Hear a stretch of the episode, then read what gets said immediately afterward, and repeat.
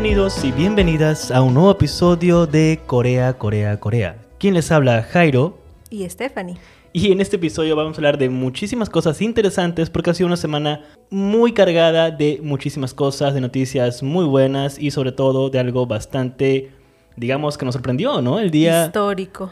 De Coachella o Cielchela, como es el hashtag. Y realmente ha sido una noticia que ha sorprendido a todo el mundo.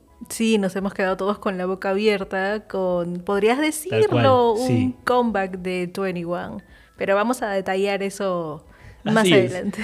Así que pónganse cómodos y cómodas, sírvanse un tecito, un café o lo que ustedes quieran y comencemos. Esto es Corea, Corea, Corea.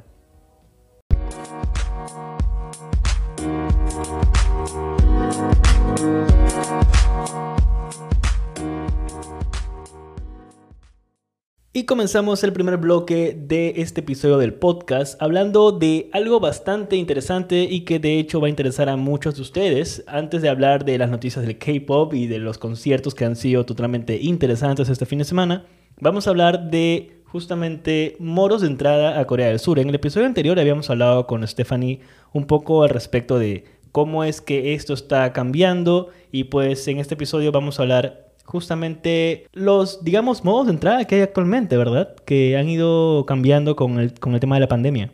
Sí, antes era solamente necesario tener tu pasaporte y, y, bueno, nada más, ¿no? Hacer tu presupuesto y simplemente ya ir a Corea y podías estar ahí.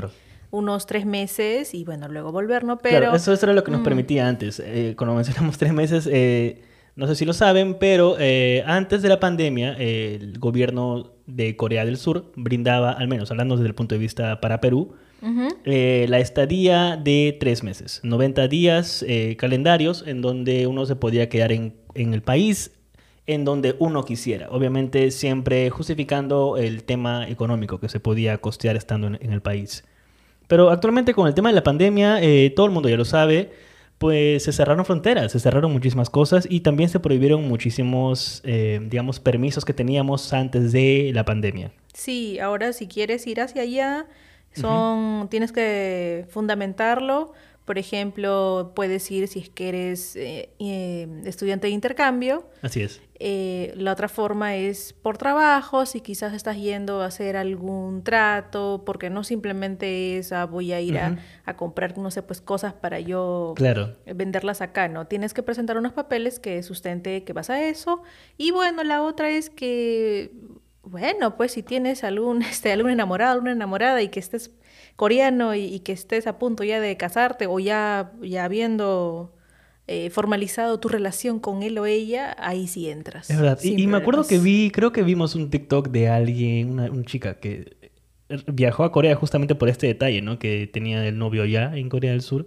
Sí, y creo se veía el TikTok que viajaba algo rápido, llegaba allá y le recogían en el aeropuerto en Incheon y... Ah, bastante, ya, me, ya me acordé, sí. Pero eh, volviendo al tema otra vez, eh, sí, justamente lo que comenta Stephanie, estas de momento son las únicas maneras de entrar al país, a Corea del Sur. Eh, entendemos de que hay muchísima emoción, muchísimo hype por el lado de, de, todo el mundo, nos incluimos nosotros también en eso, de regresar o ir por primera vez a Corea del Sur, pero en estos momentos, debido a todo el tema de la pandemia y la manera en la que lo están, digamos, llevando los gobiernos individualmente, pues está un poco complicado. No hay una visa de turista propiamente dicha, al menos para Perú. Sí, pero yo creo que eso está como que un escenario optimista, ¿no? Porque eh, a diferencia de meses pasados en los cuales no había más información, ahora sí está saliendo más, en, la cual están flexibilizando más las cosas. Y yo creo que es una cosa de tiempo nada más en la que ya te dejen entrar, eh, obviamente eh, comprobada tu vacunación. Y, y con eso ya yo creo que sí. Sí, de hecho, esto es algo, como tú dices, ¿no? Eh, los dos últimos años que hemos pasado, bueno, lo comentamos, ¿no? Siempre estábamos viendo la web de, sí, y decían, embajada. ¿sabes qué? No, decía, cerrado. punto cerrado, no hay peros. ¿Aún sigue diciendo eso? ¿Aún sigue diciendo eso? Eso sí, para Perú. Sí, hasta ahorita, Pero, en abril del 2022 sigue diciendo que aún se mantiene esta restricción, pero que si quieres entrar es con las con las condiciones que ya hemos dicho ahorita. Claro, pero para otros países ya hemos visto que se está empezando a abrir. Para Venezuela creo que mm. se había abierto ya el, tema de ir y para México creo que también eran dos, ¿no? creería que sí, creería que sí, algo realmente. Así. Mm. Sí, en fin, es algo que es interesante, dependiendo del país en el que uno se encuentre, le recomendamos realmente averiguarlo por su propia cuenta, porque nuevamente cambian los permisos dependiendo del país en el que uno se encuentre. Así es. Y si, por ejemplo, ahorita quizás lo más cercano sería yendo becado para hacer algunas clases allá y hay algunas... Eh, hay facilidades también, no, no es algo a veces imposible, es cosa de averiguar, investigar, postular, o sea, dedicarle su tiempito y, y ya, sí, y ayuda bastante si también sabes inglés. Esto es algo muy importante, mm. sobre todo porque gran parte de la información que tenemos actualmente está viniendo en inglés. Eh, eh, hay, hay, una página web que se abrió, si no me equivoco, durante la pandemia de, por el lado de Corea del Sur, en donde hay, está toda la información con respecto a si están abiertos o no las fronteras para turismo para mm. Corea del Sur. Eh, la web la estamos dejando en la descripción de este episodio, pero la, la digo en estos momentos. La web es keta .go.kr. Eh, lo, lo, describo, lo deletreo, es k-eta.go.kr. Es KETA. Eh, son los, las siglas para Korea Electronic Travel Authorization, que es literalmente lo que menciona el nombre. El, es un es una web bien bonita. Exacto, es, una autorización electrónica para viaje para Corea del Sur. Eventualmente, cuando ya podamos volver a viajar como turistas a este país, es muy posible que tengamos que entrar a esta web para básicamente realizar todos los trámites que nos permitan ingresar al país de una manera mucho más rápida. Porque, a ver, siendo muy honestos, lo que ya sabemos que va a ser obligatorio a donde sea que se vaya, y ya lo es, son las vacunas, son las dosis. Sí, estar actualizados con eso. Así es. Y esta web es, eh, creería yo, simplemente una forma de organizarte, de tenerlo todo a la mano. No es algo que un obstáculo, por así decirlo. Es simplemente una web en la que tienes que ingresar tus datos para que, bueno, sea más rápido el proceso, ¿no? Porque como, como todos recordarán en, un aeropuerto, está migraciones y demás. Y esta web llenando los datos, bueno, es cosa de aligerar también, ¿no? Sí, Así que no hay problema. Entonces, de momento, no perdamos la calma ni la fe. Porque realmente, como les comentamos, es cuestión de tiempo. Recientemente, hace unas semanas, casi un mes, eh, Corea del Sur ha comenzado a abrir sus fronteras poco a poco para algunos países. Entonces es cuestión de tiempo para esperar a que nos toque a nosotros. Estamos en Perú actualmente. Y pues nada, bueno, igual, por más que donde estemos, nuestro pasaporte sigue siendo peruano, así que dependemos mucho de ese detalle. Y eso sería, eso sería en esta parte de los modos de entrada a Corea del Sur. Vamos a ir, por supuesto, actualizando cualquier información que vayamos viendo al respecto. Y cuando ya, digamos, podamos viajar, ya no haya ningún problema y ninguna no lo sé, obstáculo para poder entrar al país. Lo vamos a, avisar aquí con bombos y platillos y felices. y empezaremos a hacer episodios justamente recomendando cómo viajar, cuáles son los lugares de intereses y qué ciudades hay y todo este detalle. Así que igual manténganse atentos al podcast. Así es. Y nuevamente, allá habiendo hablado de un ingreso a Corea del Sur, podemos hablar de algo totalmente interesante para justamente el país un, no sé si es drama, pero es una serie coreana. Porque drama, drama no fue, fue la producción fue canadiense. Eh, Kim's Convenience Store. Sí. Este, esta serie totalmente interesante que llegó a nuestras vidas de una manera totalmente, no lo sé, singular, realmente, a través de Netflix. Cuéntanos, Stephanie, ¿qué, qué es lo que tenemos con, este, con esta serie? Felizmente sí, en Netflix, me acabo de fijar. Y bueno, sí, básicamente es una serie que se desarrolla en Canadá y que es una familia coreana, coreana canadiense, podrías decir, porque bueno, este, inmigrantes. Ajá, viven ahí, pero es una comedia y es muy, muy chistoso y es un humor bien, bien particular que te engancha. Y lo chévere es que los capítulos son, creo que como media hora, entonces es bien ligero. Me acuerdo que siempre era, siempre lo veíamos cuando queríamos no sé, pasar un rato agradable y no quizás ver una película así tensa o algo, sino era nuestra opción segura para ver algo tranquilo, ¿no? Sí, y chistoso. Totalmente de acuerdo. De hecho, para los que se preguntan, Kim's Convenience es, trata de básicamente la tiendita de conveniencia de APA. Así es. De esta, esta, esta familia coreana que obviamente vive en Canadá, en Toronto, si no me equivoco, ¿verdad? Creo que sí, y que básicamente el negocio familiar es la tienda en la cual atienden los papás, los padres, está la hija, el hijo y este, bueno, se dan muchas interacciones en las cuales tú ves rasgos de la cultura de allá, que si bien están en Canadá, pero tienen eh, frente a algunas situaciones alguna reacción chistosa o curiosa y, y sí, te, te, deja, te deja un buen feeling, ¿eh? yo diría. Totalmente, es, es, es, de esas series, como comenta Stephanie, que es como para ver después de haber visto un drama coreano así intenso. Kim's Convenience es la salida para estar mucho más tranquilo y estar, y estar mucho mejor. Pero lo más interesante de este drama, bueno, de esta serie, es de que cuando la vimos, digamos, para nosotros fue descubrir a un actor que actualmente ya es famoso y querido por todo el mundo, mm. y es Simu Liu. Sí, de Shang-Chi. Shang-Chi. Shang-Chi actúa en, este, en esta serie coreana y realmente fue una experiencia muy bonita verlo antes de haber visto Shang-Chi, antes de todo este hype, antes de que sea, digamos, famoso mundialmente de esta manera, lo cual nos pone contentos realmente mm, porque le está yendo muy bien. Hace poco publicó un libro, una autobiografía. Ay, sí, ¿verdad? Y pues, nuevamente, estamos muy contentos por Simuliu en este, en este podcast apoyamos y no sé, eh, pues nos encanta realmente todo lo que está yendo, lo bien que le está yendo a Simu. Claro, pero ¿por qué particularmente hablamos de esta serie?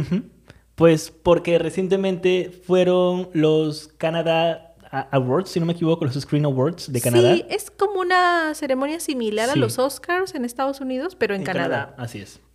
Y justo los, los personajes que hacen de, del papá y la mamá ganaron el... ¿Qué categoría? Actor coreano y, y, mejor actor protagónico, si no me equivoco. Eh, creo que en la sección comedia, algo por ahí, ¿no? Sí, en la sección de comedia. Sí, ganaron justo ambos y publicaron sus videitos de agradecimiento. Yo los vi ambos, creo que tú también. Y bueno, fueron bien feelings. Sí, realmente Fue, fue bastante bonito, sobre todo por el problema que hubo con, este con esta serie. ¿Qué sucedió? Nuevamente son tres temporadas, si no me equivoco, las que están en Netflix, eh, están completas, todo, todo, todo el drama está completo. Sin embargo, eh, se esperaba tener una última temporada, pero eh, hubo problemas con el guionista, porque esto está basado, si no me equivoco, en una obra teatral del mismo nombre, de Kim's Convenience. Y el problema fue de que el, autor de esa historia, al parecer por temas con el estudio, cosas que no se han hecho, no se han esclarecido por el momento, decidieron simplemente cancelar. Mm. Y cuando, y lo comentó justamente el, actor, el que hacía de, APA, del papá en esta serie, comentaba de que él llamaba al, escritor para decirle, oye, ¿qué pasó? ¿Qué, es lo que está pasando? ¿Por qué el canal nos está cancelando? Claro. Y lo gosteó. Nunca, nunca le respondió, oh. nunca le, dio la cara, nunca le dijo, mira, esto pasa por este motivo. Ay, qué cólera. Y, y todo el mundo, incluso Simu en algún momento, antes de toda la locura de Shang-Chi, comentó que merecía cerrar el ciclo Kim's Convenience. Merecía realmente poder cerrar esto, pero nunca lo nunca probaron, nunca dieron luz verde a esta última temporada. Mm. Y, todo el mundo estaba molesto con esto, todo. Y, era muy... como que resultó... Eso, indignante y resultó muy malo para la, audiencia en Canadá, porque lo que sucedió fue que quien obtuvo un, un spin-off fue la dueña, la que, la que se hace la novia de Simu, la del rental car. Ella tiene un spin-off, o tuvo. Y era como que, mm. ¿por qué le dan a ella un spin-off cuando lo debería tener, no sé, este Kimchi, que es otro protagonista? Claro, que es este, un personaje claro. importante. Entonces, ese tipo de cosas, ¿me entiendes? Y lamentablemente se acabó y creo que se nota en los últimos episodios cuando ellos... Hay una especie de brindis un poco como que melancólico con todo el tema, que están en familia. Sí. Pero habría sido bonito tener una, un cierre, una temporada final. Llegaron a tener cinco temporadas. Ah, cinco fueron las que vimos. se sintieron como tres. es que se ve todo esto muy rápido, realmente. Es que es bien ligero y creo que esa es una de las cosas chéveres y que por, eso también recomendamos que la vean, porque sí, sí está entre las que toda persona que le gusta la cultura asiática y coreana debe ver esta, esta serie. Así es.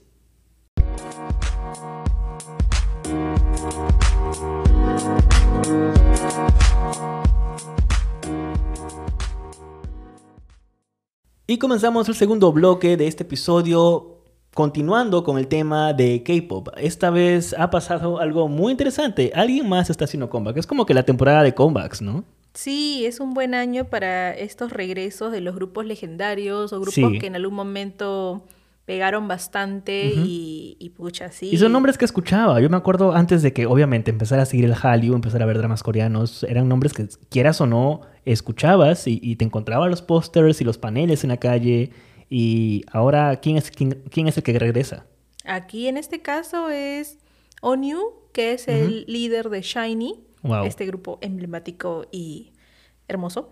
Eh, bueno, en esta vez Onio ha hecho su comeback, ha sacado su MV, su video que se llama Dice, y también un mini álbum que también tiene el mismo nombre, Dice. Y es chévere porque hace tiempo que no escuchábamos de él. Me parece que lo último que escuchamos fue... Ah, no, no fue hace mucho. Bueno, sí se sintió así. Pero el 2021 hizo creo que una pequeña colaboración con esta artista Punch. Ah, o como se le dice, Punch. Claro. El Pancho, ¿no? Exacto. Pancho.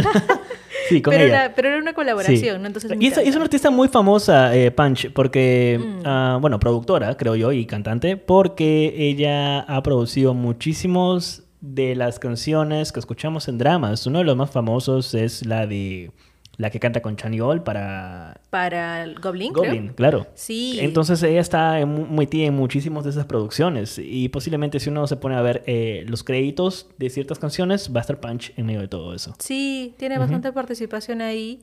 Y bueno, ¿no? Felices que Onio haya hecho un comeback, si bien los años pasados habían un poquito de, de problemas y cositas de más, pero bueno, felizmente ahora ya ha vuelto a la música con Shiny como grupo, eh, me parece que aún están como que en espera. ¿Ya? de, de, qué? De hacer un comeback como grupo. Ah, ok, ellos como grupo. Bueno, igual ahorita se están tomando el tiempo, pues, ¿no? Con todo. Sí, sí. Ahorita lo más reciente es lo de New y... Pero qué genial, qué genial. ¿Y la canción qué tal es? es... Está chévere, ya la escuché ya. y sí, es que Creo que fue una mañana en la que me enteré que había pasado esto y bueno, yo estaba haciendo mis cosas y puse de fondo, lo busqué en Apple Music el álbum, ya estaba, lo escuché y estaba bien, ¿eh? estaba, acompaña bien. Están teniendo canciones muy buenas estos comebacks, me encanta, no solamente están regresando en sí, sino están trayendo material que, es bueno. Me encanta que mm. la calidad eh, no ha bajado, se siguen preocupando por la calidad y eso es algo que sí bueno, Me gusta y, bastante. Y, eso, ¿no? Que estos años hay bastante competencia, en, o sea, hay, bastantes grupos. Sí, sí, y, y, si bien quizás puedes tener este tipo de paraguas diciendo que ah, vengo de un grupo grande y, e importante, igual, pues, ¿no? Puede venir, no sé, pues Blackpink y sacar una que tenga más llegada. Claro, claro, claro. Pero sí, o sea... Pero igual, es algo, es algo realmente interesante, ¿no? El, ver justamente que hay esos comeback, eh, grupos emblemáticos. La semana pasada nada más hablábamos de Big Bang, sin ir tan lejos. Entonces, es algo que... No sé, es, sorprende. A mí, a mí al menos me sorprende, como alguien... O sea, yo no se escuchaba desde el inicio, tú sí. Entonces, como alguien que lo observa desde afuera, siento que qué genial que vuelvan, pero se siente como que no están aprovechándose de esa fama. Bueno, sí, lo aprovechan por el tema del alcance, pero, pero hay talento, ¿me entiendes? No, no es como que, ok, sí, entiendo todo lo que hay detrás, pero son canciones buenas, son el, el cariño que le ponen estos artistas a lo que están haciendo, se siente y es totalmente interesante.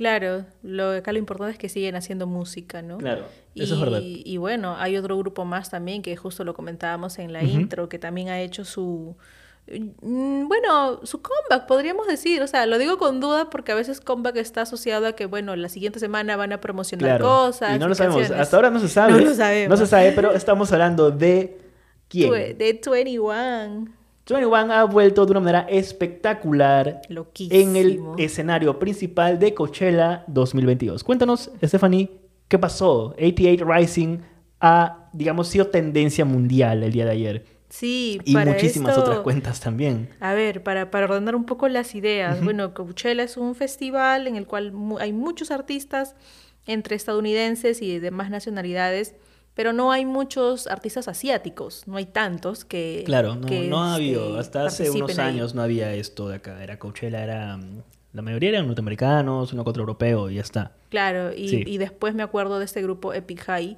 que no hace mucho, está que participa. Y bueno, luego por otro lado está esta empresa de entretenimiento que es 8, ¿cómo es? 88 Rising. 88 Rising, claro, es, es este, una agencia de de entretenimiento. Sí, sí, sí, Entonces esta agencia también tiene sus artistas claro. y eh, bueno, tenían un acuerdo con Coachella en presentar varios de sus artistas en el escenario principal. En el escenario principal. Así es. Bueno, confesamos que no estábamos tan tan al tanto del line-up de este festival. Entonces, eh, lo vimos, vimos que estaba. Pero di la verdad, entramos, lo sintonizamos porque estaba en YouTube eh, solamente por Jackson Wang. Así es. Nada más. Eso sí habíamos visto porque era algo histórico, que un artista en solitario y un artista masculino y chino sobre todo esté participando en el, en el escenario principal de Coachella. Sobre todo Jackson Wang, o sea, vi el hype porque Jackson Wang es un ex integrante de, de God de, De God Seven, sí. Lamentablemente ya el grupo ya no está activo, ya no, ya no está. Pero obviamente los chicos, los miembros... Eh, son difíciles de olvidar. Ah, me imagino, y, siempre están presentes para todo la, para todos y para el fandom, ¿no? El fandom se llama Agassi. Ok. Dale. Entonces, eh, nada. Estuvimos ahí presentes para Brad Jackson. de hecho, los primeros números que aparecieron, las cantantes fueron, de hecho, increíbles. Todo el escenario, mm, todas las presentaciones desde que comenzó. Muy interesante. Hasta que salió Jackson y toda esta coreografía que tenía, yo te dije que se, iba a, que se iba a quitar la casaca y lo hizo. Y lo hizo felizmente. Y luego se quitó el polo también. También. Tenemos pantallazos de eso. En fin.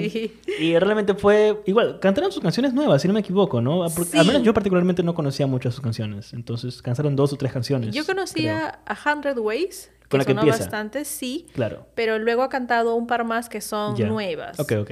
Me quedó, sí, muy corto el show porque solamente creo que fueron tres nomás, algo por ahí. Obviamente la, puesta en escena, las luces, todo sí era deslumbrante, era como... Fue brutal. era, era lo, que uno eh, esperaba mínimo, ¿no? Con, con, tremendos artistas de gran talla. Hasta que mm. le toca a Ciel. Sí. Este, bueno, yo no estaba al tanto que iba a estar Ciel ahí, pero cuando salió, obviamente. Fue una sorpresa. Re, sorpresa, sí. Pero por lo que veo en Twitter, sí había estado, se habían puesto, obviamente, fotos en los que mencionaban que iba a estar ella ahí. Genial, genial, mm. genial. Y, bueno, creo que también cantó canciones nuevas. Claro, de hecho, esa fue mi primera vez. Yo ya había escuchado de Ciel por ti, ¿no? Habías hablado un poco de, de, de ella y el grupo. Eh, de hecho, mientras veíamos la, presentación de Ciel, me hablaban de que, ay, sí, ella con 21 y todo esto, que genial, que ya no están juntas, pero qué bueno, que ella está ahí aún vigente. Y primera vez escuchando las canciones de, de ella, de Ciel, y me parecieron muy interesantes, o sea, porque suena bien. En, sí, en vivo es como que qué brutal. Una fiesta se veía. De pronto te atacaba con sus luces. Y fue muy, muy bueno. Hasta que de pronto ¿Qué sucede? Hasta que de pronto uno decía, bueno, ok, ya se acabó el, show, el tiempo de Ciel, ahí ya se va a ir, se aleja un poquito, ¿no? Un costado, y en eso, una luz así como de suspenso, ¿no? Y sale 21. Qué increíble. Qué increíble. y todo, seguro todo el mundo en el público no se le esperaba. No, nadie, nadie. de hecho el meme que tenemos de la, bueno, la, la chica asiática mirando con la boca abierta. Sí, varios han usado el meme. Me encanta, me encanta. Realmente ha sido algo que ha sorprendido a todos. Y esta única canción que cambió todo y de pronto fue el hype del mundo. Todo el mundo gritando, saltando, llorando. Qué increíble. Y la tendencia en Twitter fue realmente memorable. Todo el mundo de pronto. Nadie se lo creía. Estaban los que estábamos viendo la transmisión, que nadie esperaba esto. Y luego estaba la gente que no tenía idea de esa transmisión y de pronto entraban a Twitter a preguntar, ¿esto es verdad? ¿Esto es, es, ¿Esto es en serio? ¿Está pasando esto de verdad? Y de pronto veías a todo el mundo mencionando como que sí, sí, este Blackjack creo que le llamaban al fandom, ¿verdad? El Blackjack, Blackjack han vuelto, están locas. Y es como que, wow, ¿Qué fue increíble. Fue realmente interesante todo esto. Sí, y lo más chévere fue que no volvieron con cualquier canción, porque tienen muchas muy buenas, pero cantaron la canción esta emblemática que es I Am the Best. Y nada, un show tremendo y es este, es también bien, ¿cuál es la palabra?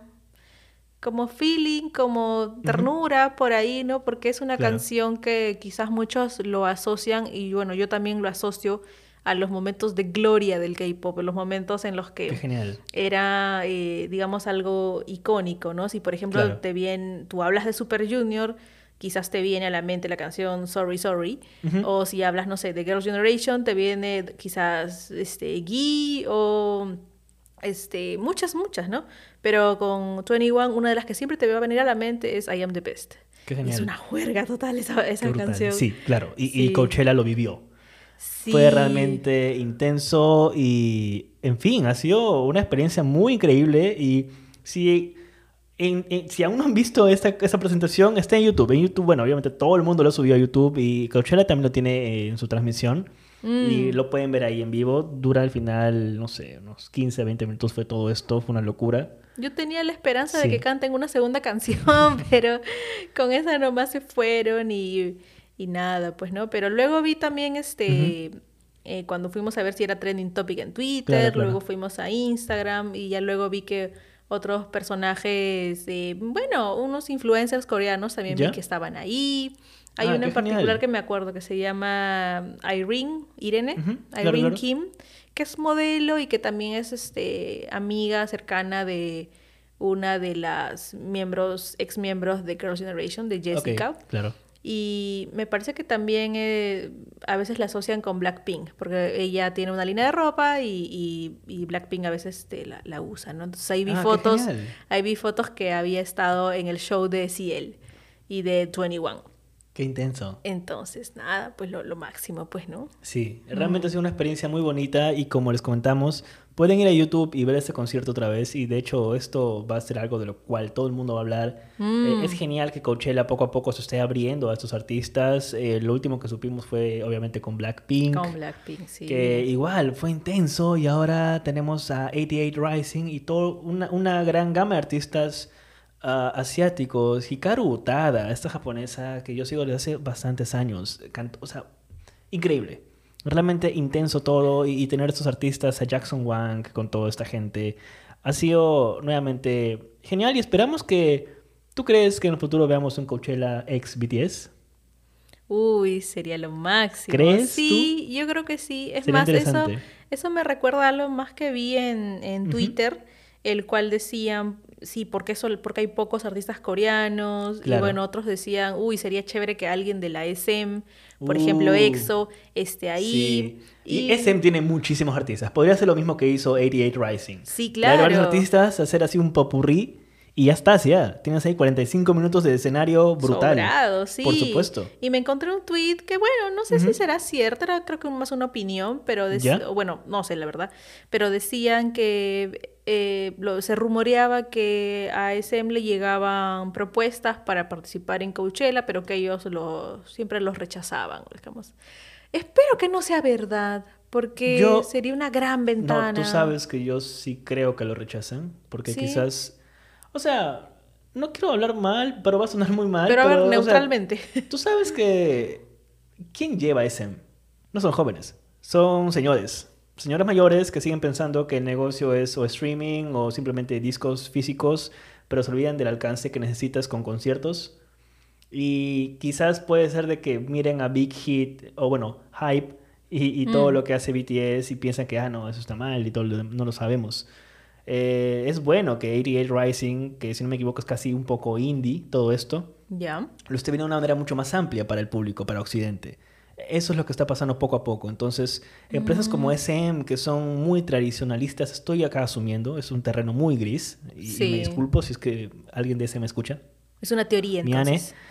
Eh, pues yo creo que es eso. Yo creo que lo que necesitan es que vean los números que está pasando con, con, bueno, con CL, con 21. Si de pronto en Corea ha vuelto a ser tendencia esta canción, sería bueno ver eso.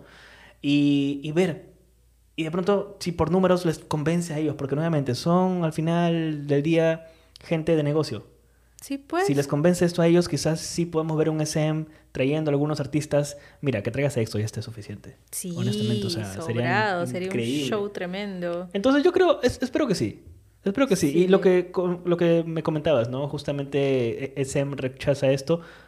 Yo creo que sí, yo creo que sí. Lo Puede que algo de cierto tenga. Sí, es algo de cierto. A ver, pensando más a fondo el tema, justo los artistas que han estado presentes en Coachella, creo que casi todos son de la empresa YG. Epic mm. High es, era de ahí, Blackpink son de ahí, este 21 era de ahí, este... Entonces ahí, ahí tú estás viendo más o menos por, ah, dónde va el tema, ¿no? Mm. Sí, pues. Y entonces, habrá que ver, habrá que esperar realmente. Es algo que si alguien que escucha esto y conoce un poco más de los tejes y manejes de la industria a nivel de conciertos fuera de Corea del Sur o fuera de Asia, bienvenido al, podcast para conversar sobre esto, realmente. Sí, claro. Y cambiando ya a un tema final, un tema que va a emocionar a muchas, muchas personas, sobre todo al ARMY, pues tenemos noticias de BTS, un anuncio que han hecho en su concierto de este fin de semana. ¿Cuál es, sí. Sí, justamente su concierto reciente que ha sido en Las Vegas se ha llevado la primicia, así la, la, ultimita, y es que el 10 de junio van a sacar un nuevo álbum. Uh, sí, genial.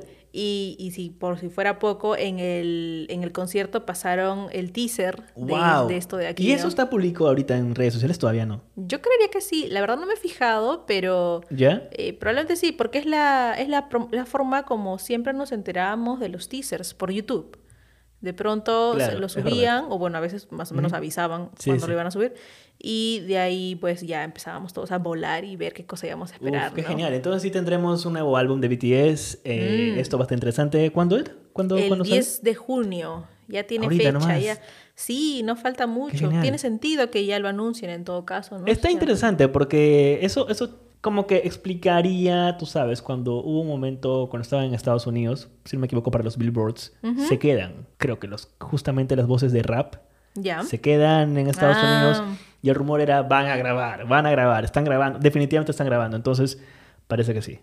ahora, ahora la cosa será, el álbum será full inglés, full coreano, mitad mitad, habrá colaboraciones. Mm, Eso sí. ¿Tú crees ¡Wow! Colaboraciones, no lo había pensado con toda esta fama y siempre he visto esto en las entrevistas que le hacen en Estados Unidos, una pregunta recurrente es, ¿y con quién les gustaría hacer una colaboración? Y, siempre, a ver, lo último fue, eso les preguntaron en los Oscars. ¿Ya? Y decían con Olivia Rodrigo. ¿Oscars Grammys? Ah, perdón, los Grammys. Los Grammys, sí. Y decían con Olivia Rodrigo, con, con J Balvin, decían. Ese J Balvin. sí. No han escuchado de Residente, ¿no? No, creo que no. No, nos han contado. No, creo que no. este, y bueno, nunca, nunca digas nunca, ¿no? Así que hay que ver, ¿no? O sea, realmente esto es una noticia nuevamente para poner contentos a todos y ya que estamos aquí en confianza, comiencen a ahorrar. realmente... Eh, posiblemente van a sacar muchas versiones del disco del 10 de junio, así que ah, ahorremos para comprarnos los álbumes porque ya saben, en Latinoamérica es carísimo todo y así que que eso no agarre por sorpresa al Army. o a quien sea que esté interesado en comprar los discos. exacto.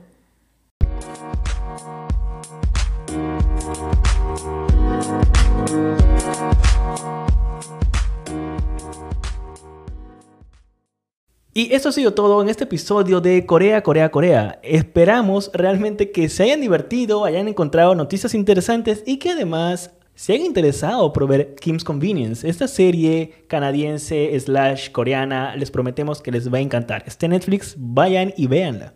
Sí, aprovechen que aún está ahí en la plataforma y, nada, es un... Es una buena opción ante tantas opciones quizás gringas, europeas. Pueden seguir viéndolas y a la par también tener su opción segura y tranquila y rápida viendo Kim's Convenience. Nuevamente, si les ha gustado este episodio y los demás episodios del podcast, compártanlo con las personas que ustedes quieran, con las personas de su fandom, porque aquí nuevamente es un lugar seguro. Estaremos hablando de, nuevamente, noticias del K-Pop y cosas de la cultura coreana en los siguientes episodios, así que síganos. Y finalmente, para comentarles que tenemos TikTok, pueden entrar a TikTok y buscarnos como Corea Podcast. Allí estaremos subiendo futuros videos, cosas relacionadas a la cultura coreana y pequeñas cositas interesantes como últimamente el primer video que hemos subido ha sido el de justamente el cierre del concierto de 21 en Coachella. Así es, así que si por algún motivo se han perdido esa noticia importante o quieren ya un videito en esto, al toque Corea Podcast y ahí nos encontrarán. Y eso sería todo en este episodio del podcast. Yo soy Jairo. Y yo Stephanie. Y nos vemos en un siguiente episodio de Corea, Corea, Corea. 안녕. 안녕.